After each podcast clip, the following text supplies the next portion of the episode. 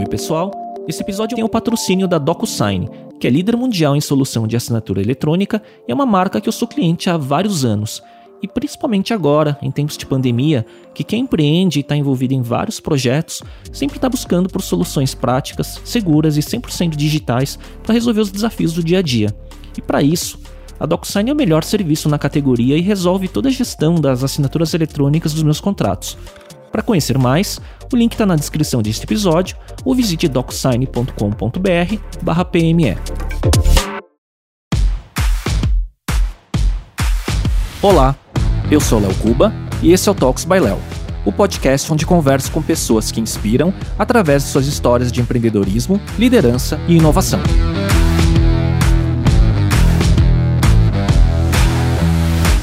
Neste episódio, conversei com Guilherme Junqueira, CEO e fundador da Gama Academy, EdTech que seleciona e capacita profissionais para o mercado digital e que acaba de ter 55% do negócio adquirido pela Anima Educação por 33 milhões de reais. Conversamos sobre sua história inovando em vários ciclos ao longo de mais de uma década, a trajetória da Gama Academy e sua visão sobre o presente e o futuro do trabalho. Hello!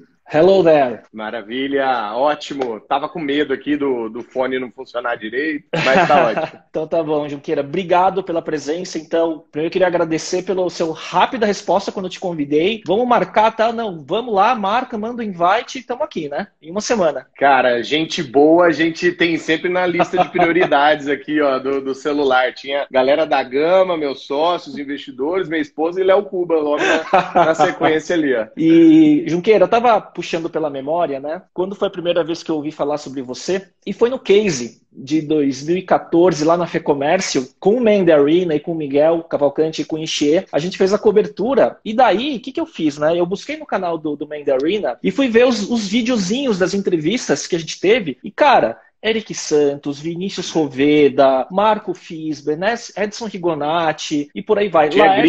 Lars Cosentino também representando vai, a velha guarda da tecnologia, né? E aquele ano foi o primeiro do Case? Foi a inauguração. A gente chama até hoje de a primeira celebração do Natal entre empreendedores, né? Porque era mais o que parecia efetivamente o Case que qualquer outra coisa, porque foi realmente um grande encontro. Acho que o ecossistema estava precisando daquilo e naquele momento, né, 2014. E daí, Junqueira, o que, que eu vejo, né, pela tua história, antes da gente chegar e falar sobre o desafio atual com a Gama Academy, né, eu vejo que você está aí é, cortando o mato há muito tempo, né? E você está inovando, cara, em vários ciclos, né? Quando eu fui, eu, eu, assisti o episódio do Excepcionais que você participou e eu vi você falando dos seus ciclos de inovação, né, cara? Desde Campo Grande, criando uma Venture Builder depois e por aí vai. Eu queria que você desse um resumo dessa trajetória pré-Gama Academy, que, porra, já é uma carreira enorme, né? Cara, é, eu acho que eu tenho uma missão no mundo e eu vim para cá para fazer algo que se resume a ajudar. Eu acho que não, não tem outra palavra a não ser servir, ajudar, e isso você pode ver no, em todos os ciclos de universitário que queria ajudar de alguma forma e fundou a primeira empresa júnior da faculdade, a profissional ali trainee, entrando na companhia Ambev, mas com um gosto pelo empreendedorismo que ultrapassava qualquer coisa, então era a oportunidade de eu empreender com o dinheiro dos outros, né? Ter o CNPJ ali, um carimbo muito bom para o currículo, que foi a Ambev na minha história. Saí de lá para empreender, e aí é a, a parte que eu acho que eu tenho mais aprendizados, né? Quando você está empreendendo, é como se você estivesse fazendo um MBA, só que com um grande risco de quebrar. Mas talvez você aprenda muito mais do que com todo aquele tempo e dinheiro investido num MBA para aprender teoria que depois na prática é bem diferente. Então, eu tive uma, uma pequena empresa que eu nem considerava né, naquele momento startup, mas era um grande embrião que chamava Click Bio. Era basicamente uma empresa de guias comerciais de bairro impressos e a gente distribuía aquelas revistinhas e fazia o comércio local girar. Eu achava que eu era Sebrae, mas sem dinheiro, mas já pensava grande, né? Então, isso que era importante. Quebramos depois de dois anos, é aquele momento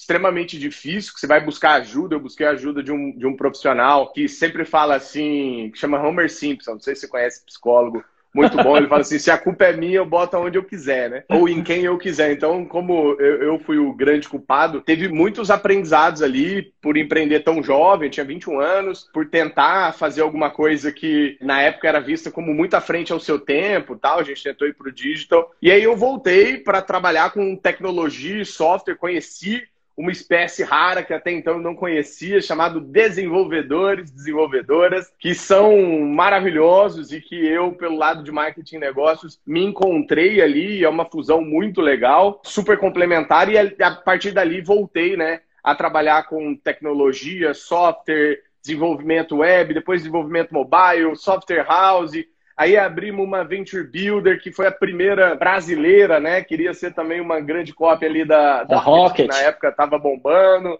Nosso amigo Marcelo Toledo passou por lá. E a gente fez lá 16 startups, só duas deram certo, essas duas eram fintechs eu nunca curti muito esse mundo financeiro e tudo mais. Eu falei, pô, eu vou para minha outra vocação ali, que sempre foi estar tá envolvido com a questão do ajudar o empreendedor, né? E aí fundei, junto com uma galera, a Associação Brasileira de Startups. Ali era basicamente um clube de charuto, né? Que tinha um monte de gestores ali, mas que ninguém de fato estava formalizado ou, ou tinha algo vinculativo ali com a instituição. Pô, foi literalmente empreender em uma associação de empresas passageiras, né? Numa no profit que você não tem 0% de percentual, uma completa devoção, né? Então, acho que ter feito ali parte da ABS fez com que eu tivesse muitas conexões, o networking ali foi, foi bizarro, mas do outro lado teve muitas entregas também, não só de abrir mercado, que foi aquela primeira grande fase do ecossistema brasileiro, né? Fazer empresas acreditarem que startups não era gurizada de meia em casa, só aventureiro.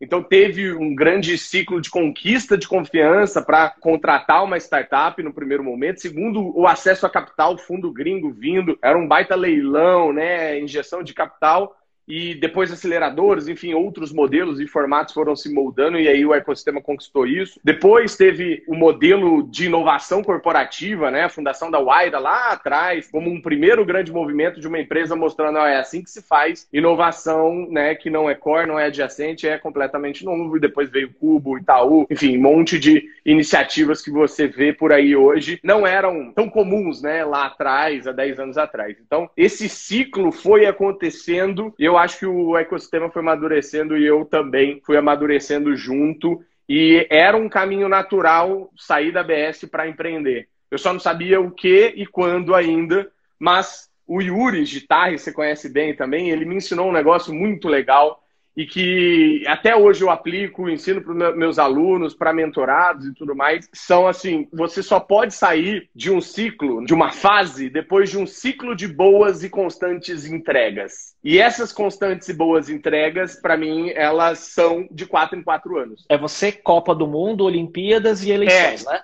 Você, exatamente, não é à toa que esses quatro anos cabalísticos existem aí e se completam. Por que, que a gente não consegue se reinventar e se consolidar em ciclos e fica trocando de emprego todo o tempo, fica criando é, landing page achando que é startup e, e assim sucessivamente? não tem consistência. E aí eu vi ali que você vai perguntar coisas de frase de caminhão, de para-choque. Se tem uma coisa que me ajudou muito, é três palavrinhas assim que chama consistência, paciência e resiliência, assim, e os três estão em ordens, né, completamente diferentes ali em determinados momentos, mas eu acho que o resumo... Que parecem similares, mas não são. Não Cada são, uma completamente não são. Exatamente. É. E hoje as gerações têm problemas em uma dessas, né? Paciência hoje não existe. Na minha época eu tinha que chegar da escola e esperar duas horas para assistir Trapalhões. Hoje em dia, a gurizada já coloca no Netflix ali que assistir na hora. Fica e é isso. Se o Netflix solta um episódio por semana, aí eu quero maratonar. Isso é parte de uma pergunta que eu quero fazer mais adiante, quando a gente falar um pouco mais sobre a história da Gama Academy, que é um pouco dessa questão geracional e a relação dos mais jovens, né? E principalmente com essas referências todas, né, de empreendedorismo que hoje é moda, não é nem moda, moda já foi, agora está consolidado, né? Mas a relação com o trabalho, né? E o que é o futuro do trabalho para gerações mais jovens em relação ao comprometimento, resiliência, né? E a ideia de Total. que as coisas, apesar da gente ter um ecossistema formado, ferramentas e conhecimento vasto, né? O esforço ele é igual ou pior porque a competição aumentou, né? Então acho que isso é um tema Total. mais adiante, porque você está formando esses profissionais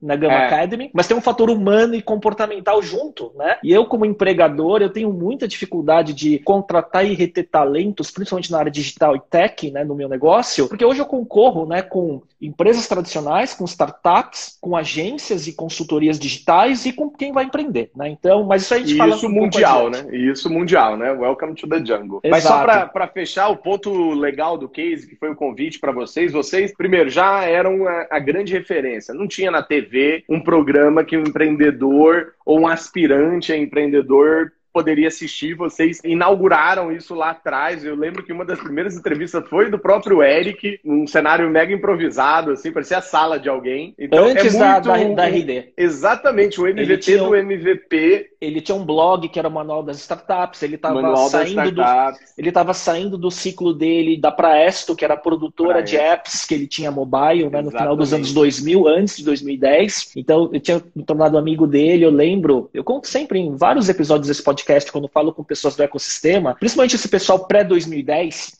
né? Porque, tipo, eu uhum. lembro 2008, os primeiros meetups da BR New Tech, né? Sim, e então é, é, aquela, pizza. aquela turma lá, né? Que tava, a gente tava lá, né? E o Eric, ele veio uma vez perguntar: olha, eu tô olhando para esse modelo da HubSpot, quero trazer para o Brasil um modelo similar, o que, que você acha? Eu falei, cara, eu não sei se o brasileiro vai comprar um SaaS para automação de marketing e ler do engano, né? Então. Sim, faz parte, faz parte. A gente não tem como ter bola de cristal, mas eu acho que Hoje, provavelmente, você já sente o faro aí de que quais são os jockeys que você aposta muito mais do que os cavalos, né? A Exato. naquela época era um pitch de um cavalo, mas sendo feito por um jockey realmente cascadura e que construiu uma companhia que hoje é um grande exemplo, inspiração para todo mundo. É, o, Eric, aí... o Eric é o CEO de classe mundial, certamente. É, ele é. Provavelmente agora ele está fazendo planilha. eu fico mandando mensagem à noite para ele, ele fala, provavelmente está fazendo planilha. Mas, para concluir, assim, eu acho que o legal do case ali, né, a gente ia muito com a ABS, levar startups para o Soft by Southwest, para o TechCrunch, e eu via como aquilo lá era poderosíssimo, né? Não só pelo acesso ao conhecimento de primeira mão ali, você ouvir do Zuckerberg ali no palco, ouvir das pessoas que eram super referências, mas também das conexões. É um negócio completamente serendipity, né? Então, eu queria muito dar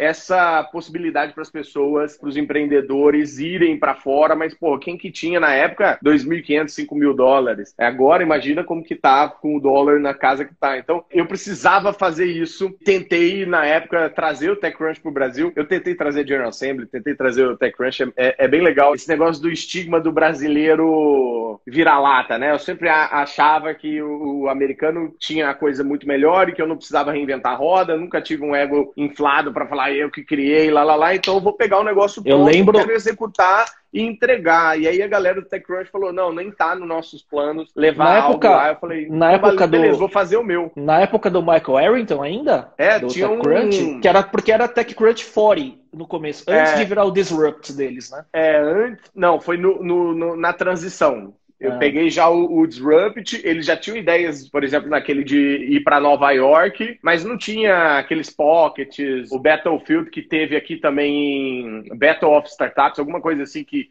rolou até um São Paulo, mas muito tempo depois, né? Enfim. E aí eu precisava criar um TechCrunch brasileiro, fui lá pegar as inspirações que rolavam no Brasil na época, era a Conferência da Anjos do Brasil, que chamava CIA, Conferência em Investidores Anjo, e a conferência dos fundos de venture capital que era da BVCap. E aí eu falei, pô, então vai ser a conferência da B Startups. Daí ficava Conabis. Aí quando eu ia escrever no Google, o Google falava, você quis dizer cannabis? Ou você quis dizer Confederação Nacional de Abastecimento e Transporte? Aí a gente trouxe essas E antes do, do CBD, e antes do CBD fica famoso, né? Como startups dessa área. É, né? agora tá famoso, mas na época. E aí veio essa intenção de chamar uma agência trouxeram duas possibilidades para chamar Caos ou Case. E aí, Caos tinha um acrônimo lá que o O não pegava muito bem, e Case era conferência anual de startups e empreendedorismo. Aí ficou muito mais fácil, aí a gente criou o Case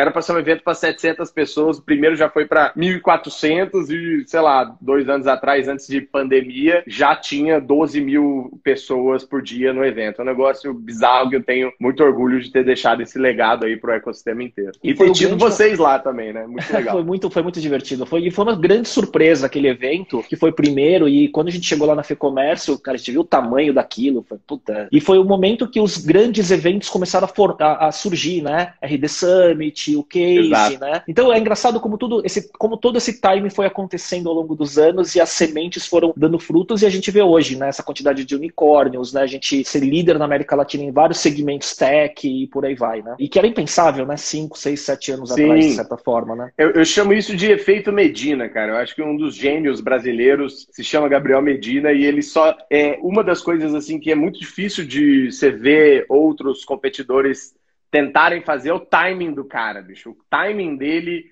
é sensacional, porque ele sobe na prancha na hora certa, quando ninguém bota fé que aquela onda vai começar, ela vai crescer e ela vai quebrar. E isso é muito legal, porque eu acho que todo, todos esses exemplos que você foi dando, né, foram também de pessoas que acertaram o timing, arriscaram, mas acertaram o timing de mercado e foram levados pelo próprio maturidade, pela própria maturidade do ecossistema, né? E tem o, aquela, eu não sei se é Bill Gross, Idea Lab, que ele tem, um, um, que tem uma lista né, de atributos que ele considera para o sucesso de um negócio. Acho que, se não me engano, ele coloca timing como primeiro lugar. 42% das startups, das 200 que ele pesquisou que quebrou, foram por conta de timing. Mas naquele momento, era gente que estava tentando fazer o Tinder há 20 anos atrás. Exato, sabe? exato. É, e não é, tinha é... tecnologia para fazer dedinho para o lado, dedinho para o outro, sabe? Então, é. tinha muitas coisas legais implementáveis que resolviam problemas concretos, só que erraram muito no time, ou começaram muito depois, ou muito antes de tudo acontecer. Então, eu continuo acreditando na regrinha Bill Gross, timing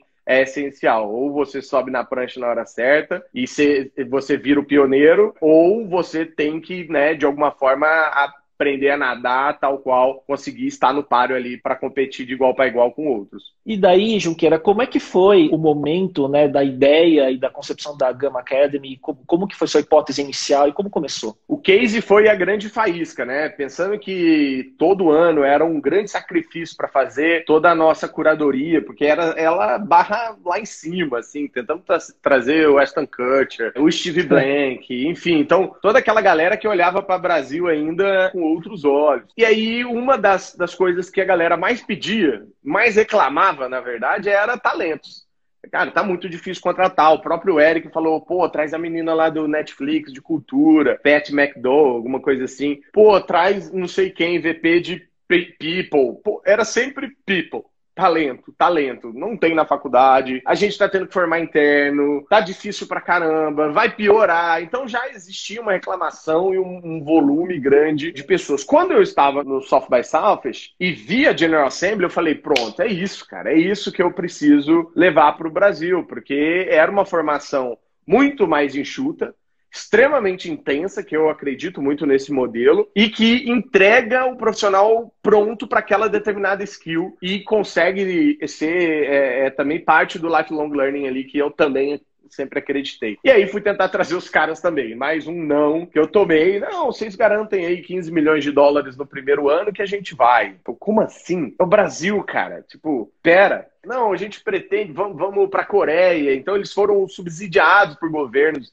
tipo Coreia e tudo mais, para outros países, mas acabou não dando muito certo. General Assembly surfou muito a onda WeWork, não sei se você lembra, mas eles são Sim contemporâneos ali, e era uma escola que existia no Brasil. Eu falei, pô, então eu vou tentar levar os caras. Quando eu tomei o não, voltei no avião muito puto. Falei, porra, é mais uma vez estou tentando levar uma, alguma coisa, ser o country manager brasileiro tal. Eu já tinha tido uma experiência de ser country manager na Startup House, na Venture Builder lá, como é startup israelense, que chamava Bizabo, que era de eventos tal. Então, é uma experiência sensacional, esse shuffle de cultura, de língua e tal. E aí, tava tentando mais uma vez, não deu certo. Eu falei, quer saber? Já que eu não vou conseguir conseguir trazer a GA, né, a General Assembly dos Estados Unidos, eu vou criar a minha GA, Gamma Academy. E assim nasce a Gamma Academy para tentar resolver o mesmo problema endereçando quatro skills, que na época eu fiz uma pesquisa. Eu viajei para cinco estados, fiz o tal do Cust Dev, né? Customer Discovery e Development ali, com CEOs e RHs de 32 startups. Então fui lá visitar o Roveda lá em Joinville, fui visitar o Dieguinho lá em BH, enfim. E aí entendi exatamente quais eram as skills, quais eram as stacks, né? E qual era o, o problema, onde estava o problema, por que essa galera não conseguia. E aí eu perguntei para todo mundo, cara, se eu te entregar essa solução aqui, que é uma pessoa pronta para esse job description que você me entregou aqui, você me paga R$ 2.500 por cada contratação? Pago. E aí foi. E assim começa a Gama Academy em 2016, só eu e Leandro Freire, tudo mato, não tinha nada, absolutamente nada, não tinha software, era do Things That Don't Scale, Amor e Pinho, e André Diamant me arruma um FFF aí de 50 mil reais que eu precisava fazer essa validação inicial e foi o um investimento, porque eu não tinha um tostão do bolso para me sustentar no mês subsequente que eu e que ambos demissão para e que ambos presidiram a ABS, né? Em sucessões sim, porque o, mandato do Amuri foi sucessão do, do Diamant. E novamente, né, aquele ciclo de relacionamento e networking que você vai criando e é basicamente a base da confiança, porque eu não tinha nada, era um fio do bigode, não tinha PowerPoint, nada, então era confiar no que eu entreguei no passado, na execução, né, proposta, e agora no novo sangue no olho que se renovava. E assim nasce a Gama, né, com essa base de validação que deu um baita sucesso. O segundo mês já tinha breakivado e foi um, um atendimento a uma demanda latente que era basicamente formação de uma pessoa não só com as skills digitais, mas com mindset digital, com a soft skill apurada, com aquela vontade, né, de fazer, de aprender, que eram coisas diferentes, mas são ensináveis e a gente conseguiu criar nisso o nosso grande chassi educacional. Agora, olhando para os desafios, o que, que você, como CEO liderando a Gama Academy, quais os grandes desafios que você encontrou? E digo até como quais skills que te faltaram e que você teve que aprender ou melhorar para trazer do início até agora, que a gente tem uma trajetória e um ciclo que a gente vai falar também, né? Que recentemente, semana passada, se não me engano, anunciado, né? O investimento da Anima e tudo mais. Como foi para você essa montanha russa? Para mim, assim, o empreendedor ele tem que ser movido sempre por três Ds, né? O desejo, que é aquele primeiro tesão e tudo mais, a determinação, que é a vontade de fazer, execução, e disciplina. E para mim, assim, sempre me sobraram os dois primeiros. Eu sou resultado resultado hoje da educação. Eu sou resultado hoje de um filho de mãe solteira que começou a trabalhar 14 anos no SEASA para ajudar minha mãe e sempre tive a oportunidade de estudar em escolas particulares por conta da minha mãe, trabalhar e, e conseguir bolsas de estudo e conseguir me dar uma educação de qualidade. E aí, quando eu, eu trago isso para o desafio empreendedor, né? Eu sabia que eu não podia ficar fazendo mimimi do meu passado. O meu passado ele está escrito e pronto. Agora, o que eu posso escrever para frente só depende de mim. E isso eu sempre tive muito claro, assim, um desejo, uma determinação extremamente voraz, assim, de ouvir um monte de merda, ignorar e dane-se, eu vou fazer o meu futuro, mas sempre acreditando muito num propósito, né? Nessa questão de ajudar, de levantar e fazer todos os dias. E aí no primeiro ano da Gama, eu lembro que eu fui conversar com com o Ricardo Nantes, que tinha vendido o portal Educação para uhum. o UOL. Foi investido da Astela, do Rigonati e tal. Primeira pergunta que ele me fez foi o seguinte: Cara, você é um cara que tem muito potencial, mas eu quero saber de uma coisa: como que você quer morrer? Aí eu, caralho, que pergunta aleatória. Aí eu fiquei pensando, atropelado. Que não é aleatório, não. né? É, é, não é, nunca é, né? Se chama a pessoa de mentor, não é à toa. Não quero morrer cremado, afogado. Ele, não, idiota. Eu tô falando como que você quer ser lembrado. Qual vai ser o legado que você vai deixar? Vai ter alguém no dia que seu caixão estiver descendo ou não? Você vai ser simplesmente ignorado. E, e Jobs sempre disse né, que o resultado de um esforço empreendedor no mundo é o legado que se deixa e quanto mais tempo as pessoas lembrarem de você, maior o seu legado. E olha a gente falando de Jobs hoje, não sei quanto tempo faz que ele é, não está mais, mais é. aqui. Exato. Eu tive esse despertar desde o começo da gama, eu só não sabia quais eram os desafios que eu ia enfrentar. E aí, para mim, as coisas mais difíceis. Primeiro, lidar com as oportunidades de maneira priorizada. Eu sempre fui uma pessoa que sempre disse muito mais sim do que não. E aprender a dizer não é um ato de disciplina, que é o terceiro item lá que sempre me faltou. Então faltava essa disciplina. Eu brinquei esses dias aí que a frase que eu sempre digo que é muito mais fácil matar um leão por dia do que desviar das antas, correto? Por quê? Porque, porra, todo dia chegam até você, Léo, fazendo uma proposta, uma parceria, não, não sei o que lá. Se aquilo não estava no seu campo de visão, não está nas suas OKRs, você não estava buscando, para que, que você vai parar, olhar para o lado e dar a oportunidade daquela parceria que parece ser uma grande oportunidade, vai gerar leads, a gente vai ter exposição, vai ter um stand? Não! Seu tempo também é dinheiro e eu demorei muito tempo para entender o valor desse grande recurso chamado tempo, tá? E aí foco disciplina e, e, tempo moldaram os outros anos onde eu vinha acertando. Então, isso foram coisas muito difíceis na lida empreendedora de saber como priorizar. Segundo, que eu acho que é a parte comportamental. Empreender é um ato solitário. Você vai no churrasco, a galera tá querendo falar do jogo do Brasil, você pensa na folha do pagamento. Você tá lá na, na, na sua família e eu não sei a realidade de vocês, mas eu tenho uma pessoa do meu lado que sempre me apoiou e me viu lá embaixo, assim, oito meses sem um puto dentro de casa e me sustentando ali e ajudando pra caramba. Então, tenha sempre alguém muito forte ao seu lado. Minha esposa é tudo para mim hoje. E eu acho que isso é uma fortaleza que se constrói, mas de uma maneira muito prática, Léo, acho que esse comportamento dos altos e baixos exige muito,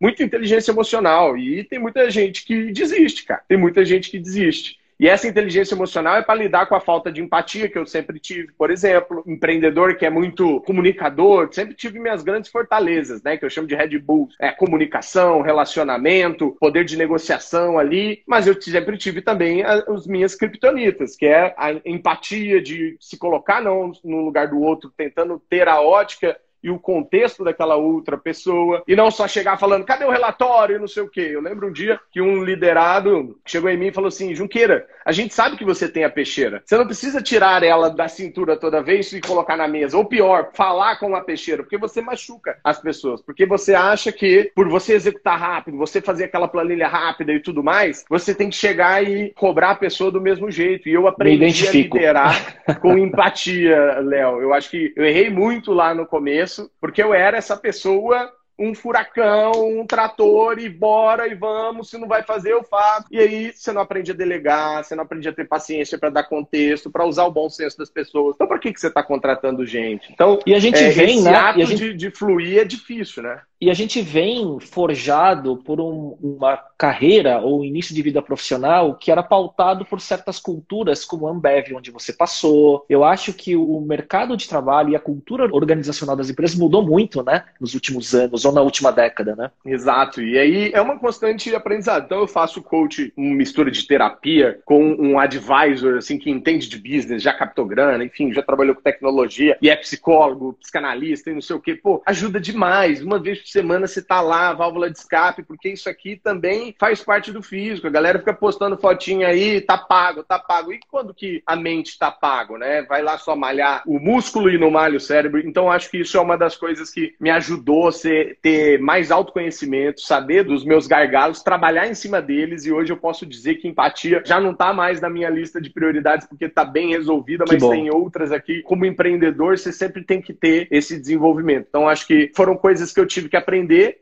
em termos de soft e de hard skill. Vai a lição antes de você ser CEO você tem que ser CFO. Acho que uma das coisas mais difíceis que empreendedores com o meu perfil, que são mais comerciais, mais relacionamento e tudo mais, é tentar olhar para as coisas chatas que são a sua criptonita.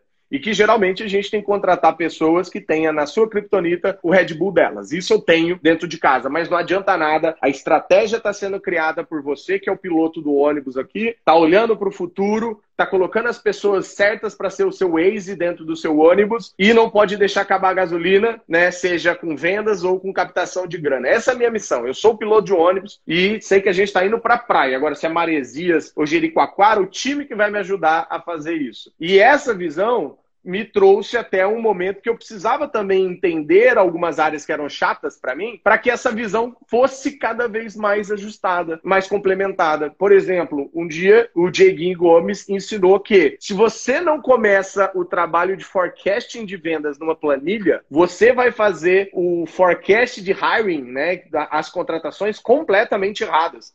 Porque se você quer bater meta daqui seis meses, você tem que contratar o vendedor hoje. Porque ele vai demorar seis meses para bater 100% da meta. E isso começa na planilha. E aí, quando você vai desenvolvendo essas aptidões, você não vai amar. Igual eu continuo não amando. Mas eu respeito as planilhas. Eu respeito o lado financeiro, que é o lado que eu não gosto. Então, acho que são esses pontos aí, hard e soft skill, que eu tive que aprender. E hoje me orgulho muito de ter tido paciência, entrega, disciplina para aprender da maneira bem feita. Mas me arrependo de não ter feito antes. Então, se você está começando, quem está nos ouvindo aí está começando, faça logo isso, porque autoconhecimento, finanças vai ser sempre parte da sua vida, tá? nos momentos ruins e nos momentos bons. Eu concordo plenamente, é engraçado porque eu tenho algumas das suas criptonitas são muito parecidas com as minhas e, e eu tenho que ter boas pessoas de operações, boas pessoas de back-office financeiro e tudo mais, porque senão em algum momento eu vou ter problema no business, né? Então é muito similar. E daí estava falando, né, de você ser o piloto desse ônibus, né? E esse ônibus ele aportou num, num ponto da ânima, né? Educação, né? Exato. Então, como é que aconteceu essa aproximação e como que teve essa sinergia? Conta um pouco dessa história, porque é muito recente, né? Legal. Primeiro, assim, eu acho que quando você começa a entrar no eixo ali de entender o venture game, né? Existe um, um jogo, gente, que é basicamente você cumprir uma escadinha. Se você captou um FFF, um anjo, essa pessoa tá lá, com, na maioria das vezes, com o bracinho cruzado, esperando money back, né? Quando que volta esse dinheiro? Porque ninguém vive de fotossíntese. Então, você entrou num jogo que precisa dar retorno para essa pessoa. Você tem dois caminhos só. Ou fazer um milk business, um business lucrativo que daí você recompra essas pessoas e vive lá sobre as suas regras, sobre o seu controle, sobre não sei o quê, ou você vai para o próximo degrau ali da escadinha dos investimentos, que é no caso um seed, um série A e lá, lá, lá, lá, lá. Então, como a Gama entrou nisso, eu só caí a ficha só me caiu a ficha. Em 2018, a gente começou em 2016. 2018, caiu a ficha que tinha gente lá me esperando. Tinha gente lá esperando para ter o retorno. E que não é uma coisa negativa ter essa pressão mas pelo menos é uma ficha que caiu. Vários empreendedores ficam achando que comemorar pit stop é ganhar corrida. Isso está muito errado, porque basicamente o que é uma captação de recursos? É um pit stop. Você parou lá e quanto mais rápido você trocou o pneu, pneu, colocou combustível colocou gasolina, a corrida continua. continua, porque o seu concorrente vai continuar, não acaba o jogo ali. E outra, vai acabar a gasolina de novo, conforme a quantidade de voltas que você der. Então, isso sempre fez parte de uma ficha que caiu para mim em 2018, tá? Então, eu sabia que depois de ter feito o CID lá de 3 milhões e pouco, a gente teria um próximo passo de um Série A e eu sabia que não estava tão fácil. Primeiro, você tem que avaliar obstruções de caminho. Isso significa o quê? Porra, eu tenho vários competidores que já captaram com vários das teóricas opções das poucas que a gente tem no Brasil. Aí você já tem caminhos obstruídos, né? Você não vai lá tentar namorar uma menina que já tem namorado, pô. Então, você não tem essa possibilidade. Você tem que ir com as outras. E aí, quando você começa a analisar isso, você vê que você tem que começar esse, esse trabalho muito mais tempo, tem que abrir o leque, tem que captar com fundo gringo, tem que colocar family office na jogada. E foi isso que eu comecei a planejar. E aí, pela primeira vez, depois de tomar muita porrada do Pedro Sorren lá, que sempre me disse que, porra, captação é uma arte, sabe? Você tem que se preparar pra caramba. Quando você for pra rua, tem que ser rápido, tem que ter os term sheet na mesa, meio que para um duelando, e aí o duelo vai fazendo o seu valuation ou o seu sócio ser melhor. Então, isso foi o que eu me preparei para fazer de 2020 para cá. Só que veio o Covid, né? E aí, bom, o mundo muda, a gente cresce 300%, foco totalmente em resolver BO, porque quando você está saindo ali da, da gravidade, né, da estratosfera, você começa a flutuar, você começa a ir, a ir para uns outros níveis de problema, o problema está lá fora, você tem que ir com capacete de astronauta. Então, comecei a resolver problema que eu nunca tinha tido. Problemas de dores de crescimento de verdade, assim, que foi muito legal mas foi desafiador e consumiu todo o meu tempo que eu estava me preparando lá para fazer o, o, go out, porque captação leva 70%, 80% do tempo do founder, do CEO ali, e os outros 20% é people, é people, é o tempo todo olhando people. Ou seja, não dava para eu ficar no comercial, não dava para eu fazer. Então, eu preparei tudo isso, mas o Covid fez a gente crescer para caramba. Mas a parte boa de tudo isso é que com o crescimento você acaba chamando atenção. E quando você chama atenção, você passa de um outro lado da mesa, que é aquela mesa do chapéuzinho passando, para a mesa que você está lá observando, não fui atrás, as pessoas começam a vir atrás, as empresas começam a vir atrás. Abriu a porta do começam... estratégico Aí, dos M&As, né? Na moral, ano passado foi um negócio Q4, que foi um quarter maravilhoso assim, e que historicamente para Edtex é um quarter, né, que você tem a barrigada da folha folha de pagamento, 13 terceiro, lá, lá, lá. Renovação tem, de matrícula é, e tudo mais. É, fiscal year que termina de algumas empresas, renovação de matrícula que às vezes não é feita. Então, é bem desafiador e para a gente foi completamente é, alucinante. E aí a gente começou a ser abordado por tudo quanto é lado, tipo de empresa, fundo e estratégico. E aí, naquele momento, a gente começou a, a entender que esse caminho do estratégico, que para a gente estaria um pouco mais lá na frente, ele está se tornando numa dinâmica muito legal de mercado, porque é o momento. Veio o Covid, EAD explodiu, Digital Skills foi calo no sapato de muita gente, empresa que ia demorar 10 anos para se transformar, gente está se transformando em um. A gente já tinha todas essas maiores e as mais demandantes como clientes, então foi um processo natural. E aí vem o, o, grande dilema, como que é um processo de escolha como esse. Acho que, assim como os investidores, que os empreendedores às vezes ignoram esse negócio do bater o santo, como minha mãe diz, sabe? De ser pessoa gente boa, de você querer Cultura, trabalhar, vai ser né? seu sócio, vai estar no, no mesmo barco. Então, eu elenquei, antes mesmo de conversar, três coisas. Eu preciso de uma empresa que seja tão people-cêntrica quanto a gente. Eu preciso de alguém que tenha uma cultura e respire ela de verdade, não seja valores escritos na parede que você trocar com outra marca da mesma merda, e que seja uma alavanca de sinergia gigantesca, assim, que é um mais um dá oito, saca? E aí, quando a gente começou a fazer checklist, cara, ânima disparada na frente, em termos financeiros, de propósito, de cultura, de pessoas que pensam igual a gente, são três empreendedores tem 17 anos que os caras começaram, vai emancipar agora, é um adolescente que está ganhando maioridade agora. A Gama tem 5 anos, os caras estão na bolsa, estão listados, foco em qualidade, NPS na bolsa. Você pega todo o cohorte de grandes empresas listadas que estão lá no ensino regulado e vai ver lá quem tem nota 4 e 5. É ânima. E a gente lá com o nosso 80 e poucos de NPS sempre talando lá em cima e 90 e poucos nos, nos programas principais. Então, isso sempre foi o fio da conversa junto com a Anima e acaba sendo muito sinérgico, né? Então, acho que assim, o, o ato de você poder escolher um sócio nos colocou uma posição muito privilegiada, mas se não fosse isso, acho que a gente dificilmente teria escolhido um, um, sócio tão bom quanto a Anima, pensando exatamente nesses pontos assim de cultura, de respeito à diversidade, de entendimento sobre o que, que o mundo está moldando, né? O que, que esse lifelong learning representa, de movimentação estratégica, de transformação digital. Então, são muitas coisas assim que são parecidíssimas e hoje eu acho que é, fazer parte desse ecossistema com a HSM, com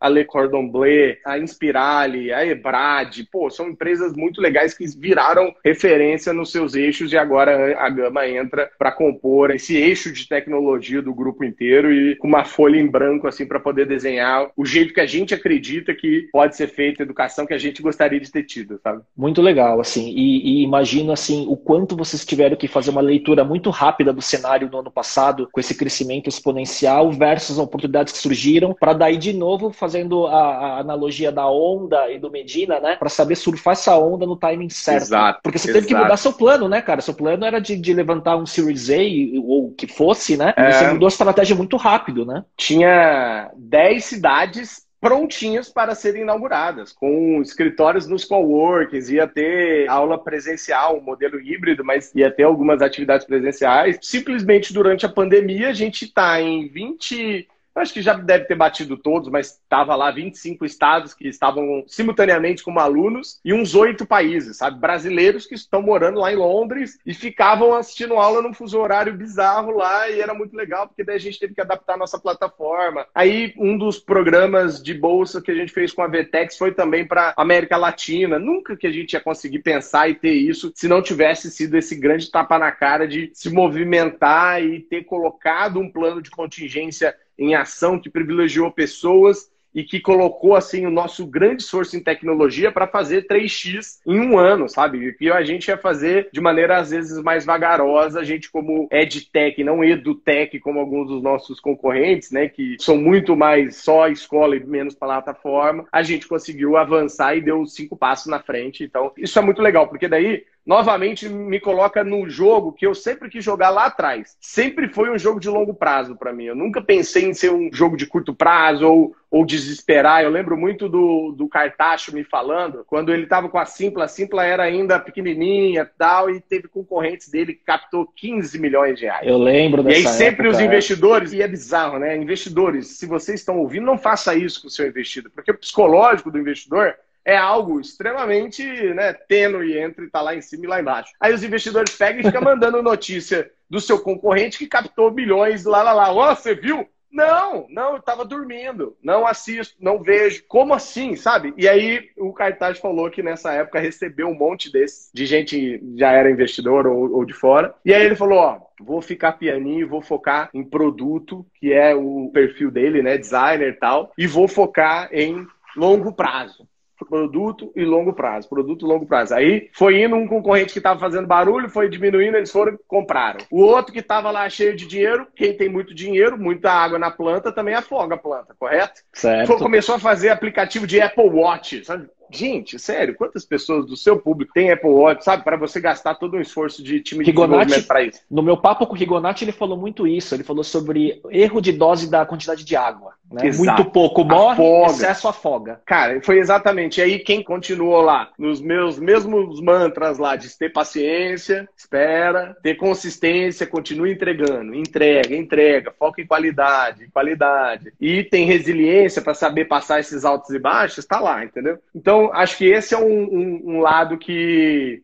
agora eu quero jogar, saca? Eu Olhar o ensino superior daqui 10 anos 20 anos e imaginar algo completamente diferente do que todo mundo está imaginando aí. O único spoiler que eu dei sobre isso foi lá no, no TEDx que eu fiz. Então, eu acho que conhecimento vai ser uma coisa bem diferente do que a gente vê e está acostumado hoje a fazer. Eu quero explorar um pouco isso nessa quase semi-reta final aí da pauta. O que, que eu queria falar primeiro, né? Cara, eu acho o seu caso de, de sucesso muito interessante, porque você sempre foi um cara muito do ecossistema, visto como o cara né, da ABS, do case, e, e você fazer essa transição de um cara que tem um viés muito mais de relacionamento para virar um executor e levar um, um business né, nesse tempo que é relativamente curto até um sucesso. É claro que a, a gente está num pit stop agora, nesse momento com a Anima, né? E aí você tem agora uma injeção de um combustível premium, né, para você ir para nova curva aí do seu hockey stick aí do, do seu business. Mas eu acho um caso admirável, porque não era, eu vou, eu vou ser sincero, acho que não era não era óbvio é, essa trajetória dessa forma que você teve, sabe? E, e acho é, admirável e, e, parabenizo aí. Agora, o que, que eu queria te perguntar? Como que você vê, de uma forma resumida, assim, futuro do modelo de educação, né? Porque a gente vem de uma época onde a formação acadêmica era o ensino superior, concentrado em poucas universidades, né, que, que eram consideradas as top tiers, né? Tipo, eu, sei lá, eu fiz poli, entrei em 92, eu fui uma geração depois do, da geração do Paulo Veras, na Poli, e uma anterior ao, ao Romero. Estava lá programando em Turbo Pascal quando eu entrei lá no laboratório de informática da USP, né? E como você vê esse futuro com essas formações, o lifelong learning, com essas microformações? Porque o que vale para o mercado tech, me parece que esse framework ele se aplica para outros segmentos também, né?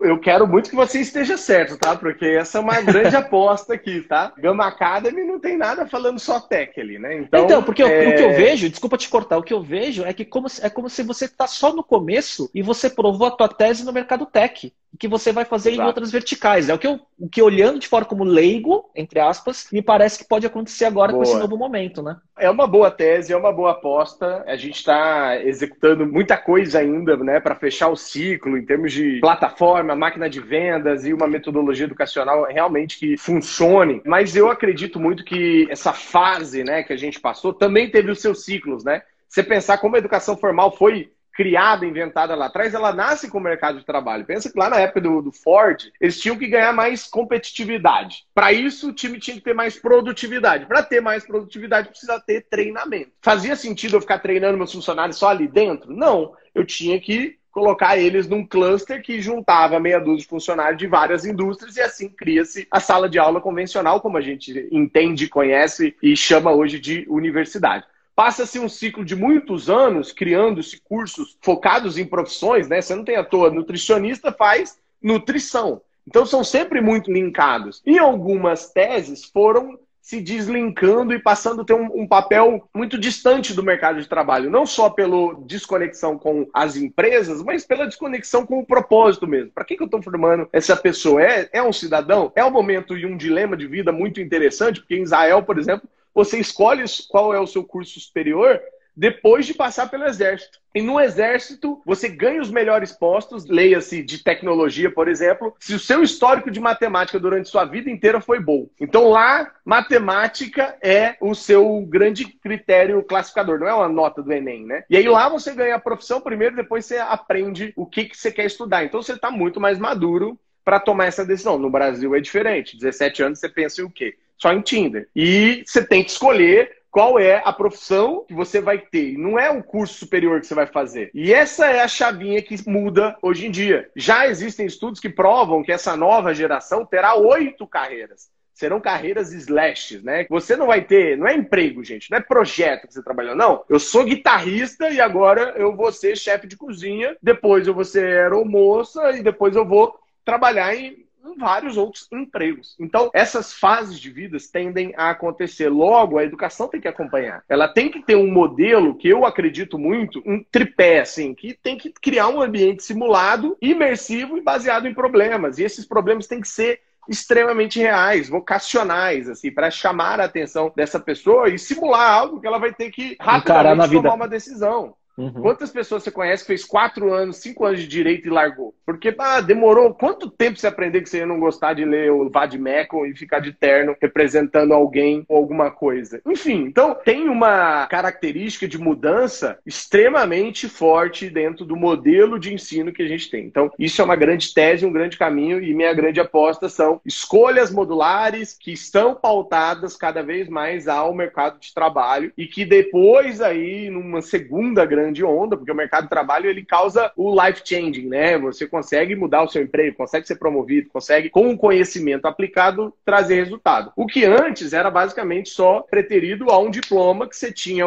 numa grife, ó, eu fiz a GV não sei o quê, e eu tenho aqui um diploma que eu vou colocar na parede e esse diploma vai me dar um, um Isso me garante. cargo de liderança. Isso me garante. Paradigma. Hoje, nem mesmo a graduação garante essas pessoas. 65% que você aprendeu, você vai ter que aprender. A grande maioria das pessoas que está formada no, no, ensino superior está empregada, mas talvez não ganhando o que, o que teria. E várias outras não estão nem mesmo empregadas. Então, acho que essa revolução, esse Education Revolution, passa por um direito de escolha muito mais autônomo, muito mais eutagogo, onde você pilota seu próprio drive de aprendizado e um ambiente onde sai do ecossistema educacional que a gente tem hoje para um ecossistema que se coliga, que se integra, que certifica o aprendizado que o Léo teve, mesmo que seja de outra escola, que faz o empregador ser o próprio protagonista numa unidade curricular dual ali. Então pensa que, que o que hoje a RD sabe de marketing digital pode se integrar com uma gama e se criar então um novo diploma do mercado do marketing digital e, e, isso forme as novas gerações tanto de empreendedores dentro dessa área quanto colaboradores que são tão necessários dentro desse mercado. Então eu acredito muito nesse caminho assim que ele é muito mais flexível, mas ele também é muito mais escalável. Então acho que esse, é, é curioso, esse modelo né? é a tese que a gente vai apostar assim em todas as fichas. Porque esse modelo ele parece que ele tem algumas vertentes, né? Ele tem uma vertente de formação profissional de uma forma muito mais acelerada, né? E com um framework diferente e com teses diferentes, mas também de mudança de carreira, né? Então, tipo, se eu tô no momento da minha carreira e eu descubro que minha paixão, aptidão, vocação, whatever, seja uma outra linha completamente diferente da que eu estou, cara, eu não tenho mais a paciência para ir para o caminho tradicional, voltar lá para trás e ficar quatro anos numa universidade para daí mudar de carreira, né? Então, ele tem,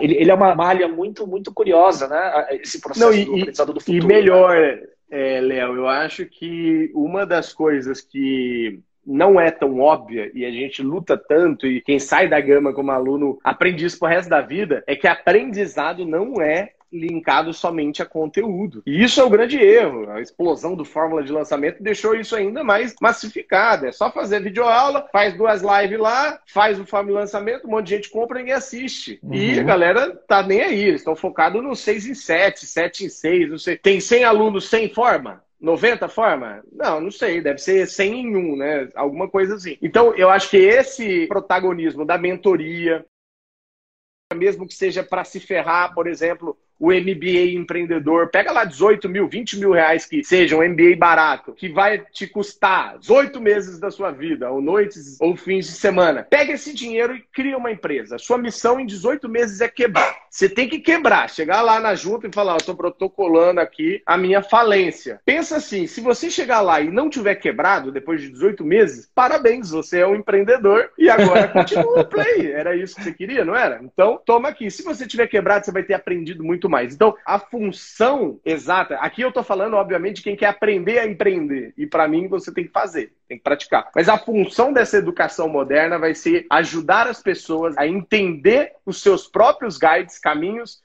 e formas de absorção para que isso se torne o seu grande propulsor de aprendizado que não é necessariamente só vinculado a conteúdo. E como que você vê, Junqueira, isso tudo, o modelo educacional versus o perfil comportamental das novas gerações em relação à carreira e trabalho, que tem Legal. a ver com formação, mas que tem a ver com uma questão geracional de imediatismo, como a gente falou um pouco lá atrás. Eu não vou generalizar, mas eventualmente uma baixa resiliência ou de uma sensação de que carreira é instantâneo. E eu falo isso porque eu vejo uma certa dificuldade que eu tenho cada vez mais de reter talentos, né? Porque uhum. parece que quando tem um obstáculo é muito mais fácil o talento olhar para o lado e ver uma outra oportunidade do que continuar. Exato. Claro que tem questões de atratividade do seu negócio, de cultura, eu sei que tem uma série de outras questões envolvidas, né? Mas acho que esse desafio é um desafio que todas as empresas estão vivendo de certa forma, né? Léo, eu dou aula para alunos de 16, 18 anos, né? E constantemente, né? Uma das coisas que eu mais ouço é, agora popularizou essa questão do cringe e tudo mais, mas tá são tá tudo ligado, né? É, são questionamentos sobre as nossas escolhas. Ah, mas por que você escolheu esse caminho? Por que, que fulano não fez isso? Porque, porque hoje parece tudo muito óbvio. Hoje o acesso ao conhecimento, grande dádiva dos últimos 20 anos, para mim é conhecimento. Como que você escolhia carro na, na época que não tinha web motors, Léo? Você tinha que ir lá na, na, na, numa rua que tinha vários concessionárias de carro usado ali, ou novos, e comprar seu carro baseado ali na grande aptidão de vendas do vendedor que te falava meia dúzia de rebimboca da parafuseta e você acreditava. Hoje em dia, esse jovem chega e tira, não, mas ó, quatro carros avaliou esse carro aqui com nota 3. O que, que você tá me falando? O vendedor quebra a cara. Você vai na Casa Bahia ali, o cara tem o um preço mais barato. Então, existe uma abundância de conhecimento, de conteúdo, que a gente não soube também lidar com essas diferenças. Assim como eu falei do instant gratification, né, que é a possibilidade de você abrir e ver um stories, daí o consumo eu fico bem, serotonina, dopamina vai lá em cima, lá lá lá, porque eu tô vendo TikTok, tô vendo as histórias dos outros, já tô dando risada, o algoritmo vai mudar do Instagram por isso. E aí você tá vendo as adaptações de mundo indo para um modelo de consumismo rápido, instantâneo, sem paciência, mas de instant gratification. Isso. E aí, quando você não tem o instant gratification, que foi o que a gente aprendeu lá atrás, esperando horas para ver malhação lá à tarde, e a gurizada hoje em dia pode dar um play e já era.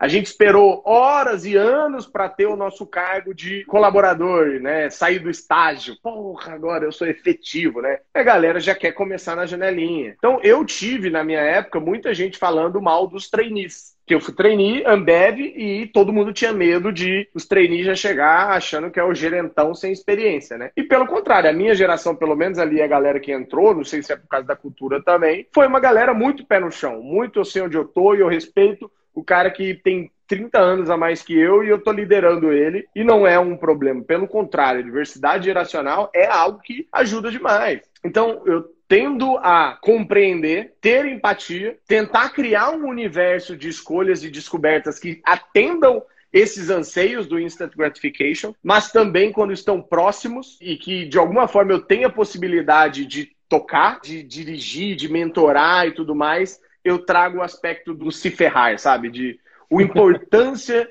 de você se dar mal, a importância de você quebrar a cara, a importância de fazer más escolhas, para depois ver as consequências, saber como lidar, saber lidar com frustração, porque a inteligência emocional não existe. Hoje, o Brasil é um dos países mais ansiosos do mundo. A gente vende mais Rivotril do que aspirina, cara. É bizarro isso. Então, existe um dilema. O que a gente tem que fazer com quem está próximo? Você falando de retenção, por exemplo, é trazer o seu empenho, a sua cultura, mas não de maneira imposta. Ah, aqui é assim, ó. Aqui a gente dá feedback na cara. Não, você der um feedback na cara, a pessoa vai chorar, cara. Desculpa, ela não está acostumada. E talvez a gente chorou também lá atrás e a gente tem a impressão que a gente era mais cascudo. E não era, talvez não era. A gente só não tinha um Instagram para ficar lá, ah, meu chefe é um não sei o quê, lá, lá, lá. E hoje é mais exposto, né? Acho que a diferença é, é que hoje todo mundo vê. Um monte, exato, um monte de gente jogando confete. Então, essa exposição faz com que as pessoas tenham mais pressão e elas começam a comparar o palco dos outros que elas seguem lá com os bastidores dela. Então, todo mundo com 21 anos está querendo ser milionário, porque tem 3, 4 aí do Fórmula de Lançamento que já, já é. E aí isso é ruim. Eu tenho um irmão que é 10 anos mais novo que eu. E a ansiedade é bizarra, porque hoje ele tem a cabeça de pessoas que ralaram 20 anos, mas ele acha que usando todos esses conhecimentos e essa cabeça madura, vai ser suficiente para simplesmente chegar lá sem ter o grande ato que está aqui no meio, que se chama trabalho, levanta a bunda, vai fazer, vai estudar, ninguém, você não é especial, você não é melhor do que as outras pessoas porque você sabe editar videozinho no Instagram, você não é melhor que as outras pessoas porque você sabe mexer no Slack rapidão lá na... Não, você simplesmente está começando a carreira, ninguém está nem aí para quem você é, para quem é seu pai, para quem é sua mãe, você vai ter que ganhar o seu lugar ao sol. E só existe um currículo no mundo hoje em dia que ele passa a se chamar portfólio. E portfólio você mostra os resultados que você gera, não os títulos que você tem. Perfeito. Eu compacto com tudo isso, eu passo por esses desafios de atração, retenção. Eu estava contratando posição de analista de CRM no meu business, né? Porque a gente cuida do CRM, talvez uma das maiores marcas de chocolate do Brasil. Todo o programa de relacionamento e fidelidade é a minha agência que cuida. E a disputa é gigantesca, assim. Eu contratei, depois já na semana seguinte já estava sendo assediado por várias outras empresas, né? Então, é, é, é os headhunters, a empresa de recrutamento, e não estou falando de posição sênior, a posição pleno, e aí o, o júnior que, que se vende como pleno, o pleno que se vende como sênior, e tudo inflacionado, né? Então é, é um puta desafio, né? É. E agora é, novamente, né? Existe um domo no Brasil, tiraram o domo e falaram, gringos, ataque. E aí, eu tô sofrendo esse assédio aí em cima dos talentos de empresas canadenses, Exatamente da Irlanda, isso. Berlim, enfim. Então tá cada vez mais desafiador. Não, acabei de perder um profissional de mídia de performance para uma empresa canadense exatamente por conta disso. A pandemia, ela globalizou ainda mais o mercado de trabalho, né? Total. E aí, para mim, a palavra retenção é muito ruim, né? Porque se reter líquido no corpo é ruim, imagina reter pessoas. Então a gente tem que engajar, encantar, Boa tornar essa, essa experiência do colaborador encantadora e fazer um fly hell, assim como a gente faz no time de marketing e vendas, para os talentos. Se o Google e o Facebook têm, em média, dois anos de turnover, por que, que a gente acha que a gente vai ter cinco anos? Não, vamos considerar que um colaborador vai ficar um, dois anos, mas que vai ter uma experiência foda e vai ter uma troca muito legal. A empresa vai ser uma escada rolante subindo para a pessoa. Porque tem muita empresa merda que é uma escada rolante descendo e a pessoa, Contrário. por mais que ela ande, ela continua no mesmo lugar.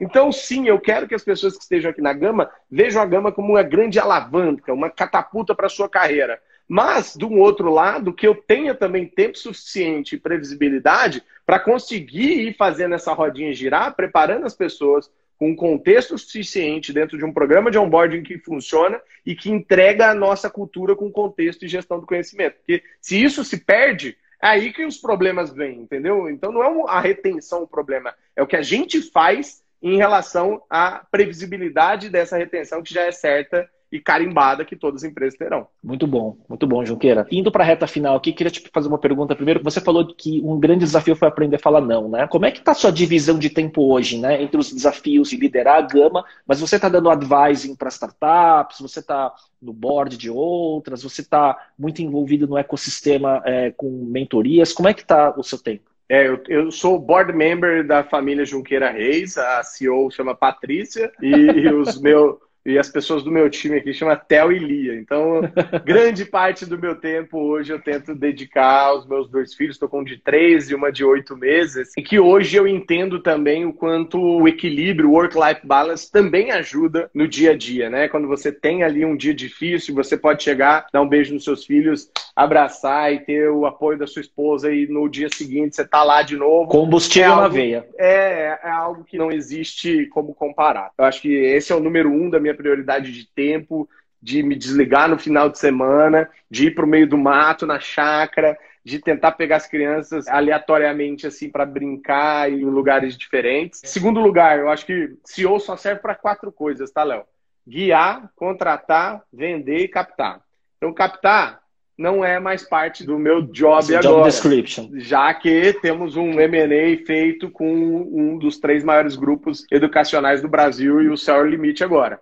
Então eu tenho que focar meu tempo em continuar guiando produto, futuro e ser aquela pessoa que olha a visão, transforma ela em estratégia, traz as pessoas para construir o como e deixa que a confiança comande o dia a dia. Tem que trocar o C de controle para o C de confiança. Eu acredito muito nisso, por isso contratar pessoas boas que se você dê autonomia, flexibilidade e poder de lança ali, tá dentro do meu job no, no dia a dia. E aí isso se linka muito com recrutamento, né? Tá fazendo o que eu estou fazendo aqui, de certa forma está fazendo com que 235 pessoas que estão neste momento vendo a live que depois milhares vão ouvir no podcast, tenham curiosidade para saber quem eu sou, vão no YouTube assistir meu TEDx lá no Unicino, vão querer trabalhar com educação porque entenderam que às vezes o que elas estão fazendo ali são né, trabalhos para escada rolante descendo e vão, de alguma forma, trabalhar na gama e eu fico muito feliz porque boa parte da galera vem por essa vontade, esse tesão que é trabalhar com a educação, tá? Então, recrutar é uma parte do tempo assim que eu me dedico muito e esse é um investimento que cada vez dá mais resultado, tá? E eu sou muito sniper também. Eu, eu adoro. A, a galera, meus amigos solteiros, fica no Tinder, outros, né, super viciados no mercado financeiro, fica vendo Bitcoin lá, e eu fico no LinkedIn. Eu adoro e o tempo todo eu tô pensando naquela vaga daqui seis meses, meu head de data science, quem que vai ser? Deixa eu começar a perfilar, eu sou muito o bom. O seu eu, pipeline, eu, né? Para você. Eu abastecer. geralmente dou um tiro só, cara. Eu, eu sou bom de copy também ali, ó. Escrever três linhas que, nossa, é matador, faz com que a pessoa. Ó, oh, eu percebi que você tá dois anos aí, não teve nenhuma promoção na sua empresa, tal vamos conversar. Sabe os gatilhos, né?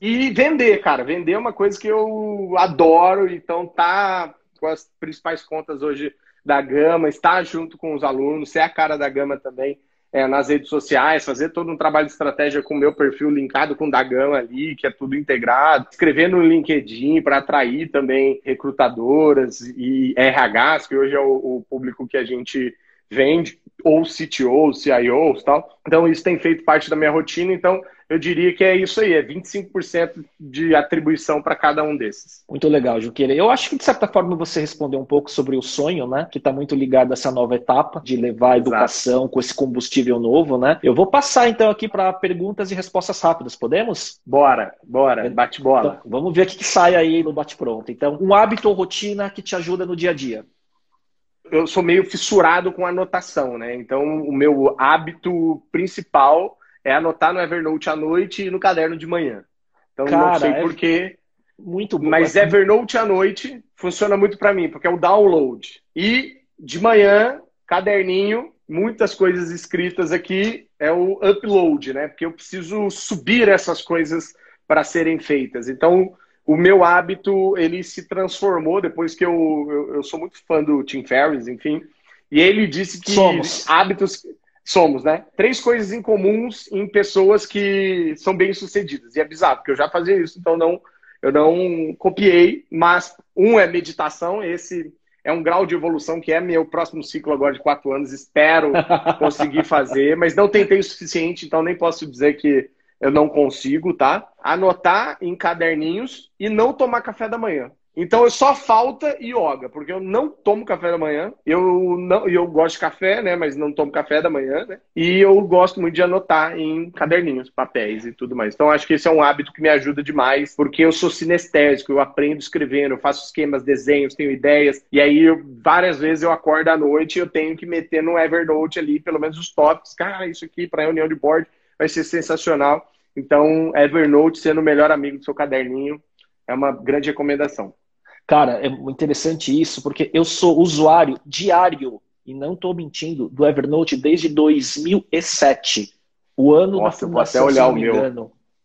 E 2007, eu, eu não 17. Também. 2007. E 2007 é mais ou menos a mesma época que o Tim Ferriss surgiu, né? Naquele momento, né? De, de surgimento do de SXSW, é, fora Work Week e tal, né? Então era o começo da Web 2.0, os podcasts que eu acompanhava era Dignation e This Week in Startups do Jason Calacanis, né? Final dos anos 2000, antes de 2010. E foi a inspiração até de Mandarin e tudo mais, que foi com esses criadores de conteúdo daquela época, né? E daí, e o Tim Ferriss é uma pessoa, o podcast dele é fantástico, né? E é um cara que eu acompanhei ano a ano a evolução dele, né? Ele foi ficando um cara cada vez mais sábio. Sim, ele era o cara sábio. dos hacks e virou um, um, cara muito muito sábio com o que ele aprendeu, principalmente com o podcast dele, né? Então você vê que ele foi é, ficando uma pessoa mais introspectiva. Ser... deveria ser Tim Ferris Osmose, sabe? Porque é o cara mais é osmose que eu já vi na vida. Ele aprende é com as outras pessoas fazendo, vendo, observando. É um negócio é. muito legal. Eu automatizei minha vida por causa dele, cara. É, é exato. Ele, é, ele vem disso, do, do, life, do, do, lifestyle design, dos hacks, né? Lá de trás, né? uhum. né? E hoje é muito mais dele ser esse sábio que consegue fazer as perguntas certas para os convidados dele para extrair lições para quem consome esse conteúdo, né? Exato.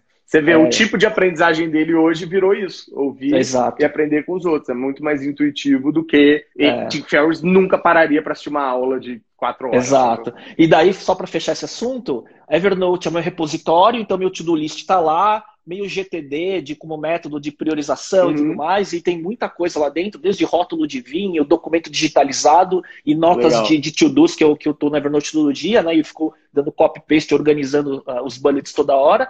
E o Morning Pages, que é o que ele faz, né, de aprisionar pensamento em cadernos fisicamente, né, Exato. né? Para você conseguir fazer esse download, colocar no papel, ter perspectiva e refletir em cima disso, né? O poder disso, acho que Exato. só quem pratica sabe, né? Exato. Eu não consigo viver, é bizarro, assim, eu tô de férias no hotel, eu peço um caderninho é, ou eu peço uma caneta e eu anoto no guardanapo o roteiro do dia, assim, sabe? Pelo menos os, os, grandes bullets do que a gente precisa fazer, resolver, enfim. Então é um negócio muito, muito legal. O primeiro bullet aqui não foi uma pergunta rápida porque a gente divagou em cima. Segunda, é. um livro que você recomenda? Radical Candor, são muitos, mas esse, assim, em 2019 mudou completamente minha perspectiva de olhar mundo, pessoas e liderança. Esse livro, se você é líder ou quer ser, vai ajudar você a ser um líder melhor. Em português, foi traduzido para Empatia Assertiva, é da Kim Scott, que já trabalhou na Apple, no Facebook, e tem histórias muito legais de como você se importar pessoalmente com as pessoas, mas também movimentá-las diretamente, né? Provocá-las diretamente. Muito legal. Um livro não óbvio. Interessante. Um podcast, filme ou série que você gostaria de recomendar? Cara, assisti recentemente Dom, que é uma série do Amazon, Amazon Prime. Prime. Eu sou muito viciado em série e filme, então eu ainda vou abrir o Instagram, porque eu piro muito em cinema, uma grande paixão. Mas esse filme é um filme brasileiro, tem três séries brasileiras aí em ascensão, né? 3%, Onisciente, agora Dom assim, explodiu completamente para quem gosta de tropa de elite, mas com uma história fraterna ali sensacional. Assistam, não tem nada a ver com mundo de negócios e diferente até de Breaking Bad, que, por exemplo, poderia falar para você que tem muitas lições de empreendedorismo, mesmo sendo uma série sobre drogas, você não vai ver isso necessariamente no Dom, mas é uma série muito bem roteirizada, dirigida. E de podcasts, assim, eu sou fã de carteirinha dos amigos, é, e que eu escuto direto Léo, Marcelo Toledo, a galera do G4, gosto muito do podcast do Empreendecast, galera do Like a Boss, costumo ouvir updates de amigos como se eu estivesse num bar quando eu estou fazendo algum exercício ou alguma coisa que eu consiga, de alguma forma, fingir que eu estou tomando uma cerveja com a galera que eu estou ouvindo. Então, um grande prazer, mas gosto também de ouvir pessoas também de outros contextos. Por exemplo, Podpah e o Flow tem se tornado para mim um grande fonte de risadas, assim, porque É, eu deixo, adoro, eu deixo, eu deixo o Flow ligado. Eu deixo o Flow pode estar ligado na, no, na, no meu Apple TV e tô fazendo tarefa ouvindo, assim. E tem gente que não entendeu é ainda. Não, mas os moleques não estudam a pauta, não são preparados. Mas esse é o ponto, entendeu? É, é a informalidade. Isso. Eu já fiquei Eles... três horas extremamente ah, nossa, envolvido com o Matheus Ceará, sabe? Tipo, é, caramba, é, tipo, um é. convidado, os caras renderam uma é. pauta de três horas, fluida, e novamente, parece que eu tô lá tomando uma cerveja. Então, isso é muito legal. Muito legal. Só um parênteses, quando você falou de filme, série e tudo mais, eu pensei que você ia falar alguma coisa de Marvel por conta do Gamma Academy, do Raios ah, do, tá. Hulk, do Hulk que tá aí atrás. Putz, eu, eu sou essa pessoa que assisto primeiro que todo mundo, então, tipo, já passou para mim. Até Viúva Negra já. já se Não, eu for e... contar aqui, eu vou falar spoiler. E essa noite, para amanhã cedo, o season finale do Loki, né? Exatamente. Quem gosta aí do Loki vai se surpreender, porque essa, essa finaleira aí não vai ser de agradável. Eu já li é. spoilers lá no Omelete é. que vai deixar alguns bem, fãs é. decepcionados. É. Eu acho, e de novo, né? Eu fico vendo todas as resenhas possíveis, né? Em canais de, do YouTube. Sim, eu sou eu desse. Também. O que eu gosto, eu gosto de ver resenha, né? Então, tudo que eu assisti de canais nacionais e internacionais fala a mesma coisa. A Marvel, ela não acertou ainda a mão com as séries. Ela é, começa mas é porque bem... é um problema de roteiro, exato, é roteiro. Ela não cara. consegue fracionar. Roteiro, é ela não consegue fracionar a série no tempo dela, né? E ela tá deixando a desejar sempre no, no final dela, muita coisa para resolver uhum. no último, penúltimo episódio e tudo mais, ao contrário dos filmes que ela já acertou a mão, né? Se você gosta do Madeiro, do Cabana, pensa abrir ele e colocar mais três hambúrgueres lá dentro. Vai ficar um negócio é difícil de consumir. Essa é a Marvel, gente. Ela, ela foi especialista em fazer hambúrguer. Agora tá tendo que fazer séries, coisas gigantes. É muito mais difícil mas você vão aprender. Da, da liga. É, vão aprender. Eu acho que também vão aprender, mas tô já num sentimento meio got feelings, assim, sabe? É, já esperando. É, um, eu também. Não um tô esperando não muita coisa, bom, não. Então... É. é. uma frase que te representa ou que significa para você e que você gostaria de deixar. Porque isso vai virar um post. Empreender é um constante ato de paciência, resiliência e consistência. Os três sozinhos não levam a lugar nenhum, mas juntos potencializam você ser muito maior do que você pensou em ser. Junqueira, queria te agradecer, cara. Puta papo legal, daqueles que se juntaram para ir longe né? Porque Boa. os temas são diversos, né? A gente vai de Tim Ferriss até série da Marvel, Sim. até empreendedorismo, até entender o futuro da educação e por aí vai. Então foi muito legal. Eu me surpreendo porque que até hoje a gente não, não conversou de forma mais Sim. profunda como agora, né? Tenho certeza que esse episódio ele vai ter uma audiência super legal em todos os canais e a gente vai derivar aí para vários formatos, micro conteúdos e, e, por, e tudo mais. Então, obrigado. Queria deixar a palavra final aí para você para falar para a galera que está assistindo. Pô, valeu demais demais pelo convite, admiração mútua. Eu acho que se deixassem aqui, eu ia pegar essa, esse caderno de notas seu do Evernote de rótulos de vinho e manda, compartilha comigo aí. A gente já ia começar a tomar um vinho, você ia tocar a guitarra aí que tá atrás. É, eu já eu falei para. Um eu tive convidados, eu tive convidados da área artística que eu falei, não, é só, tá lá, mas é mais para poser, entendeu? O dia do rock. Pô, sacanagem, sacanagem. E aí, e, mesmo coisa, quando eu começo calls assim com clientes meio sério, assim, a galera vê o, o Hulk, ah, eu vi que você é um pouco nerd, tá? Não, não entendeu ainda que a gama é o motivo do raio gama do Hulk. Tá? Então, é bem legal esse, esse negócio de que quanto a nossa casa, né? Nosso plano de fundo virou nosso escritório, nosso jeito de apresentar gostos. e de mostrar nossa identidade. Para outras né? pessoas, exatamente. Então, novamente, Léo, parabéns pelo seu trabalho. Eu sei que é um, movimento árduo aí de gerar conteúdo gratuito. E você é um cara extremamente perfeccionista, caprichoso pra caramba. Eu lembro do dia que eu te mandei, cara, me apresenta essa menina que faz o Ana Paula.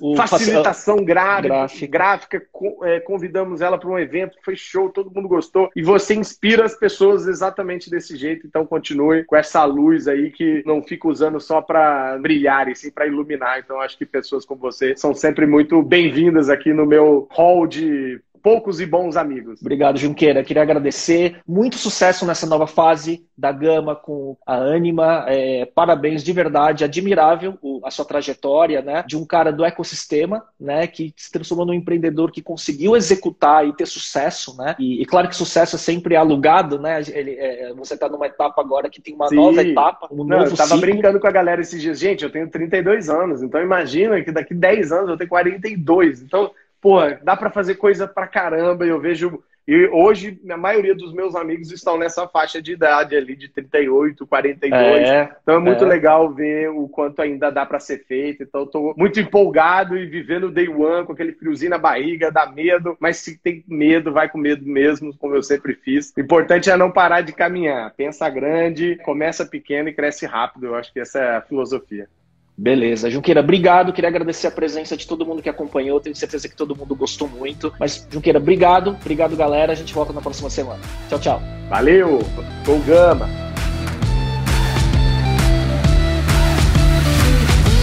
E para você que chegou até aqui, gostaria de te convidar para acompanhar o canal do YouTube e o perfil no Instagram, onde você pode se atualizar sobre novidades sobre o podcast e conteúdos derivados.